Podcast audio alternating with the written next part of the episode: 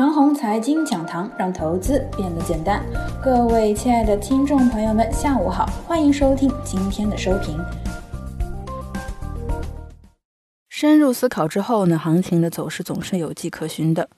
深入思考啊，指的是既要类似于近期市场同类走势下的行为特征，又要符合风格原理。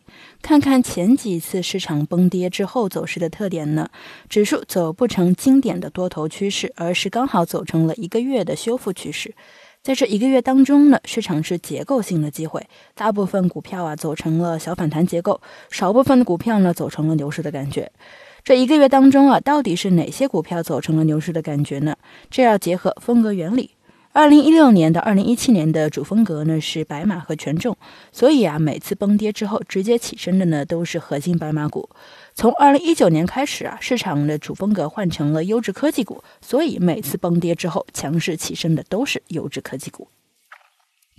至少崩跌，短期内呢已经没有可能走成经典的多头趋势了。那么接下来的一段时间里呢，股票分化一定会非常的严重。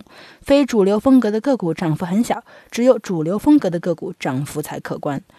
如果要想出现经典的多头趋势呢，前提条件是指数先修复一个月，而后呢再来缓慢下跌的方式调整一段时间，而后指数再起来呢，就呈现出了经典的多头形态，均线系统多头排列，量价配合良好。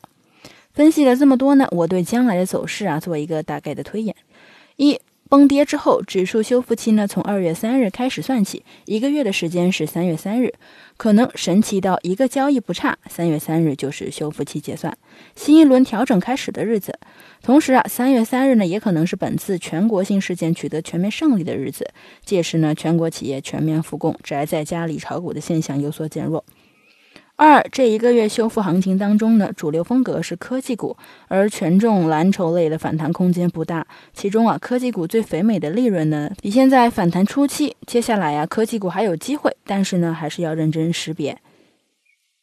三一般来说啊，一季度的业绩呢不会太好。三月三日开始的调整，主要目的就是为了消化一下糟糕的一季度报。一直到四月十五日一季度报预告期结束，这个日子前后呢，应该是全年指数的第二低点。第一低点呢是二月四日的两千六百八十五点。以上就是我们今天的全部内容，祝大家股票涨停。